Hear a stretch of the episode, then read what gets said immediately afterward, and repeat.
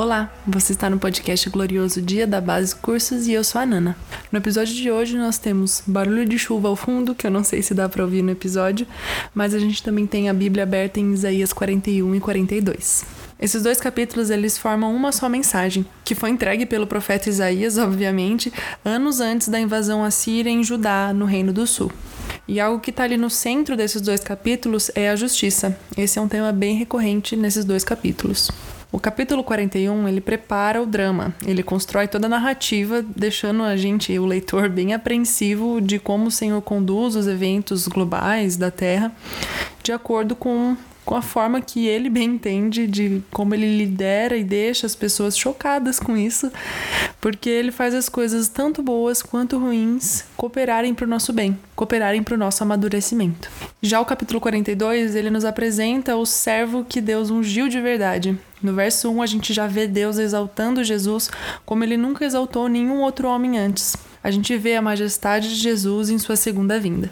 Bom, então vamos lá destrinchar o capítulo 41 primeiro. Ele já começa o capítulo 41 com Deus ordenando um silêncio sobre as nações. Deus pede que eles se apresentem diante dele, esse é um convite para as nações para que elas o ouçam e tenham suas opiniões submetidas ao que Deus tem a dizer. Que elas o ouçam e aprendam a esperar nele, porque afinal de contas o poder, a restauração, o renovo, essas coisas virão sobre aqueles que confiam em Deus. Afinal, é ele que está no governo, é é dele o controle sobre toda a história, sobre todas as coisas.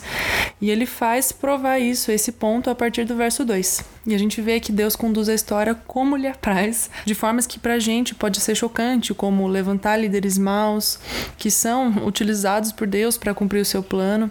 Isso pode soar ofensivo pra gente, mas ele faz todas as coisas cooperarem pro bem daqueles que o amam. E a gente vê Deus provando e dando ênfase no seu governo, no seu domínio diante de todos os governos históricos, provando que tudo é soberania dele, que tudo está debaixo do governo dele. Inclusive nos eventos históricos que já aconteceram com Israel, como a gente lê no texto, e os que ainda vão acontecer no futuro. E saber que pertence a Deus um domínio absoluto sobre a história, né, sobre os eventos históricos, tanto do passado quanto do futuro, é a única coisa capaz de fazer a gente ter paz e enfrentar todas as dificuldades, todas as crises que a gente enfrenta na nossa vida e que a gente vai enfrentar na grande tribulação. E essa confiança, esse reconhecimento de que pertence a Deus o domínio e o governo sobre todas as coisas, que nos faz descansar e esperar nele, como ele mesmo nos aconselha em todos os capítulos que a gente já falou até agora. E daí a gente entra numa sessão dos capítulos 8 ao 16, que são verdades positivas que trazem conforto ao povo de Israel.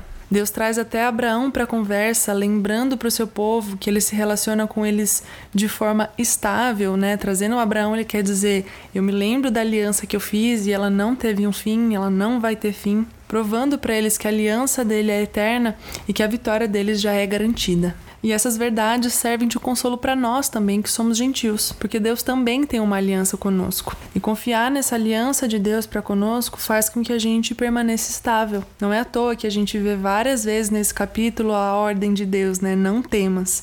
Porque mesmo em situações aterrorizantes, como a gente vê e viu durante todos esses capítulos que a gente já leu, a nossa confiança em Deus nos torna inabaláveis. O medo pode nos fazer querer confiar em outros ou em nós mesmos, mas a confiança no Deus que está no governo de todas as coisas, mesmo nas que nos ofendem, isso nos garante estabilidade. Só que aí a partir do verso 17 a gente também tem a parte difícil. A gente teve uma sessão aqui em que Deus confortou o seu povo, mas a gente tem uma sessão também em que Deus demonstra a dificuldade que eles vão passar e tudo mais. Deus nunca livrou Israel das dificuldades, Deus nunca nos livrou de tribulações, muito pelo contrário, ele usa todas essas coisas para o nosso amadurecimento, ou seja, a tribulação faz parte do plano de Deus, ela nos ajuda a ser santificados e Deus garante a sua fidelidade mesmo quando ele nos permite passar por tribulações e pela grande tribulação. E aí a gente pode até pensar que isso não é confortável para nós, mas o comprometimento de Deus é com o seu plano, não com o nosso conforto. E mesmo depois disso, o Senhor mostra novamente ali é, até o verso 20 é, falando sobre o futuro, né, sobre os judeus voltando de seus exílios, campos de concentração durante a, a grande tribulação, e Deus os ouvindo, trazendo suprimento para eles, ouvindo as necessidades do seu povo, é, trazendo eles de volta para Jerusalém no dia do Senhor. Então a gente passa durante todo esse capítulo 41 por sessão onde o povo de Israel é confortado, sendo relembrado das alianças de Deus, mas também sendo relembrados do domínio de Deus, do governo de Deus, que as dificuldades que vieram e que ainda virão são sim parte do seu plano e que ele não esquece o seu povo, e que mesmo diante das dificuldades ele está ali suprindo suas necessidades. E aí a gente entra no capítulo 42 e a gente começa a ver sobre esse servo tão amado por Deus, sendo descrito de uma forma em que Deus nunca descreveu nenhum outro servo. Nós vemos ele como um promotor da justiça na terra, e a gente vê que ele promove a justiça na terra através de bondade, por meio de uma restauração, não por implementação de sua vontade à força,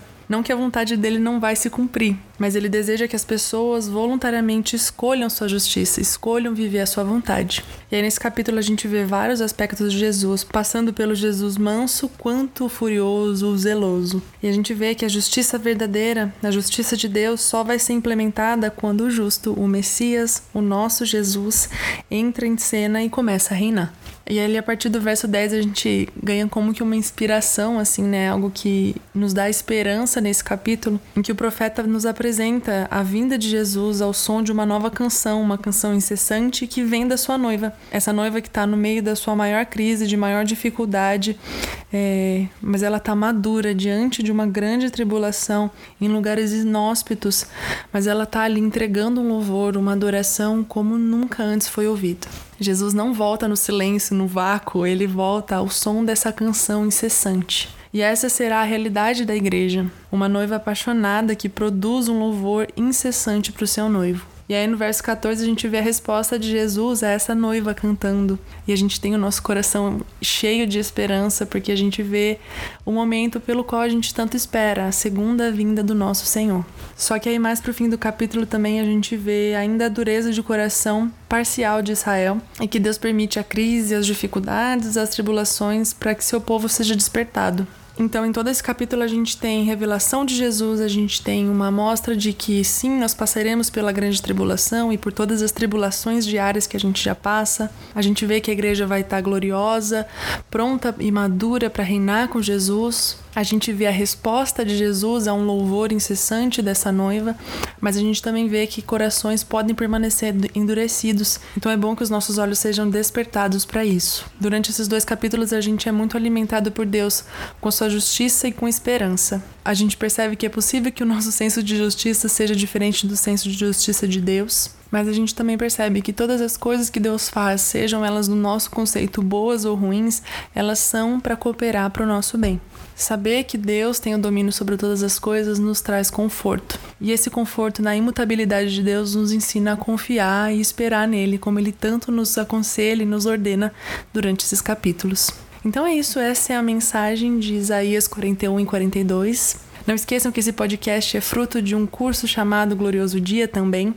É um curso da base que vocês podem fazer inscrição a qualquer momento. As inscrições estão permanentemente abertas. Nós temos aulas ao vivo uma vez por semana, estudando capítulo por capítulo dos 150 capítulos da Bíblia que estudam o fim dos tempos, o glorioso dia da vinda do Senhor. Então, se você quiser participar disso, é só entrar no site da base e fazer sua inscrição. A gente te espera lá. Bom, é isso. Até o próximo episódio e Maranata!